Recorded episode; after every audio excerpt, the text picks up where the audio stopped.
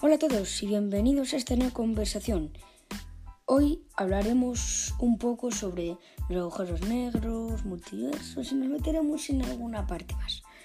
Hoy tendremos como invitado a Ricardo, que nos ayudará un poquito a agrandar esta conversación y que nos dé un poquito más de información sobre ella.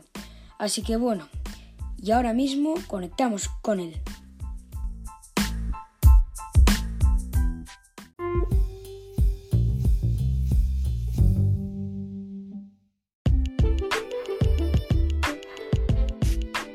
Bueno, pues ya estamos aquí y ahora eh, tenemos de invitado, como ya os he dicho antes, a Ricardo, que nos va a contar su opinión de los agujeros negros.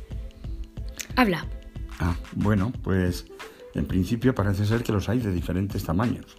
Y incluso alguien ha planteado que puede haber micro agujeros negros. ¿Podemos hablar de eso? Sí, y yo te hago una pregunta. ¿Y cómo funcionan los microagujeros negros? ¿O nos puedes decir un poco de información? Pues la verdad no lo sé. Pero si los hay del tamaño de un átomo o incluso del tamaño de alguna partícula elemental, pues podríamos pensar que, como decía Hermes Trimegisto, lo que está arriba es como lo que está abajo. Y entonces, ¿cuál es la función de los agujeros negros, tanto de los macro gigantes, de los más pequeños, incluso de los micro? Agujeros negros. ¿Tú qué opinas?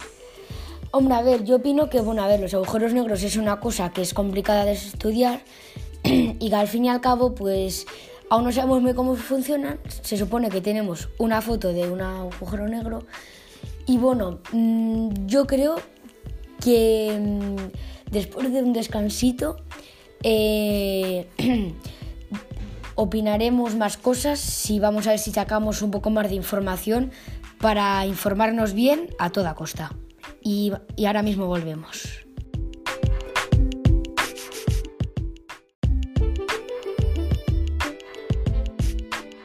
Bueno chicos, ya estamos de vuelta y ahora nos vamos a ver un poco más de información más adentro de lo que puede de lo que puede ser un agujero negro. Bueno, háblanos un poco, Ricardo. Bueno, esto es una opinión muy personal, pero si realmente hay eh, eh, diversos tamaños, incluso microscópicos, de agujeros negros, entonces en lo que eh, parece ser es que sería, podría ser una forma de transferencia no solo de materia, sino incluso también de energía de un universo a otros posibles universos paralelos. Bueno, y ahora Ricardo, ¿nos puedes explicar un poquito qué son los universos paralelos? Bueno, yo eh, suelo distinguir entre universos paralelos, líneas temporales. Eh, yo, bueno, lo, expreso así. Líneas temporales serían universos eh, como el nuestro, pero con otras alternativas. Es decir, con otras alternativas cuánticas. Sin embargo, los universos paralelos serían universos que se rigen por otras leyes distintas de nuestro universo. Aunque yo pienso que todos tienen, eh, en mi opinión, todos eh, tienen infinitas dimensiones. Lo que en unos, eh, algunas, se manifiestan, vamos a decir, son potencialmente o potencialmente infinitas, y otras son mm, bueno, para explicarme. Eh, nuestro universo eh, de cuatro dimensiones, tetradimensional, al momento, en principio, con la teoría de cuerdas o la teoría de las. Eh, bueno, teoría de cuerdas y teoría de las. para salir. El nombre, bueno, pueden ser universos, pueden ser 11 dimensiones, 12. Yo opino que en realidad la única posibilidad es, de toda la existencia es que haya infinitas dimensiones. Infinitas dimensiones, ahora, percibibles, determinados universos. Unas son eh, más, eh, se perciben en mayor intensidad y otras con diferente intensidad. En nuestro universo, que es eh, tetradimensional, hay tres dimensiones potencialmente infinitas que son mm, largo, alto y ancho, es decir, tres dimensionales, y una temporal, que sabemos que está limitada a la velocidad de la luz. Pero puede haber otros universos en que las dimensiones dominantes o las más representativas sean otras. Es una opinión muy personal. Bueno, pues ahora otro pequeñito descansito y yo eh, daré mi opinión personal sobre los agujeros negros y debatiremos un poco a ver si nos convence alguna de las dos o cuál sería más acertada o menos. Ahora volvemos.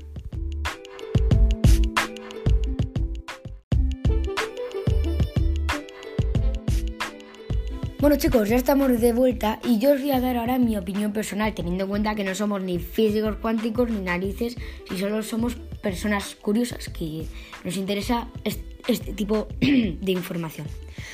Bueno, mi opinión es que, a ver, eh, cuando estás en un agujero negro, ¿vale? O sea, y, absorbe X cosas, eh, que al final, cuando te absorbe, te, te traspasa, ¿no? Te teletransporta entre comillas, a una de esas probabilidades de multiversos que no hay nada, ¿entendéis? O sea, mm, los multiversos puede haber varias cosas, tal y cual, infinitas posibilidades.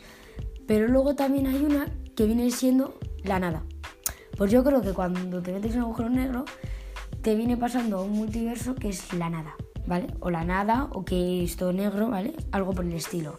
Yo creo que para pasar luego ya a otro multiverso sería agujeros de gusano, que te metes y lo pasarías a, otro, a otra parte. Pero bueno, eh, esta es mi opinión personal, ¿vale? O sea, los agujeros de gusanos y eso ya hablaremos otro día. Pero bueno, yo creo que los agujeros negros precisamente sí que estoy de acuerdo con Ricardo que te teletransportan a una línea temporal o X multiverso pero eso yo creo que es más multiverso y que es donde no hay absolutamente nada. Y bueno, mm, ¿tú Ricardo crees que cambiarías algo de mi opinión? Que haría... No, no voy a decir como son, no somos expertos, vamos, cada uno está dando su opinión. Yo recuerdo que cuando era joven leí, no recuerdo eh, en cuál de los dos libros que escribió eh, Giovanni Papini, el Sigog o el libro negro, que mm, supuestamente se había encontrado un manuscrito de Milton, ¿eh? el que escribió El paraíso perdido, ¿eh? que estaba inconcluso, pero era el paraíso nuevamente hallado. La base, creo recordar, de aquel planteamiento era alguien que se pierde en un desierto, creo que era el desierto de Atacama, el desierto más seco del mundo, y eh, pasa la noche en una gruta y tiene un sueño en que se le aparece un ángel que le dice que eh, Dios no expulsó a Adán y Eva del paraíso, sino que les cegó de la posibilidad de verlo. Y cuando se levanta por la mañana, donde antes había un desierto estéril, se encuentra con un jardín maravilloso. Por lo tanto, creo que mm, todo, existen todas las posibilidades.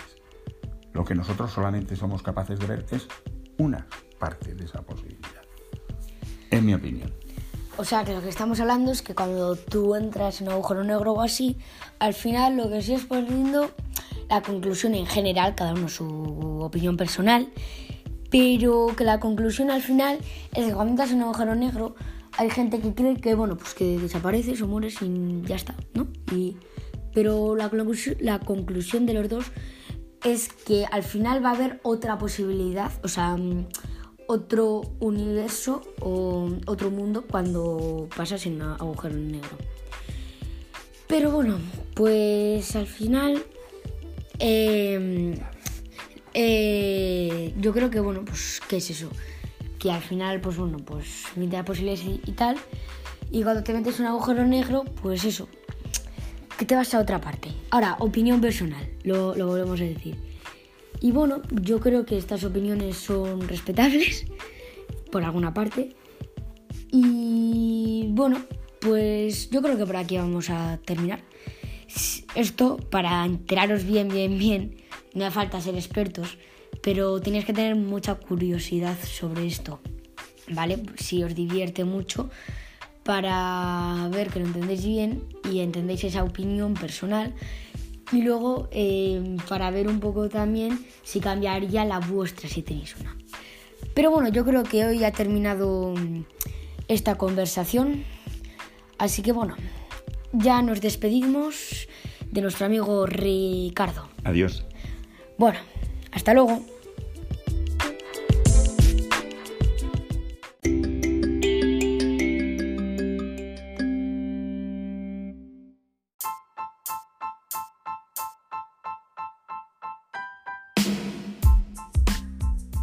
Bueno chicos, espero que os haya gustado esta conversación. La próxima vez nos volveremos a escuchar. Porque además Ricardo, vale, em, es mi abuelo. Lo que pasa es que no lo había dicho, bueno, para que quedase así un poco más serio. Pero bueno, sí, es mi abuelo. Así que bueno, eh, ya sabéis que también me podéis ver en mi canal de CiborXD, os lo deletreo por si acaso. T mayúscula, minúsculas, H, E, C, Y, B, O, R, D, mayúsculas XD. Hasta la próxima.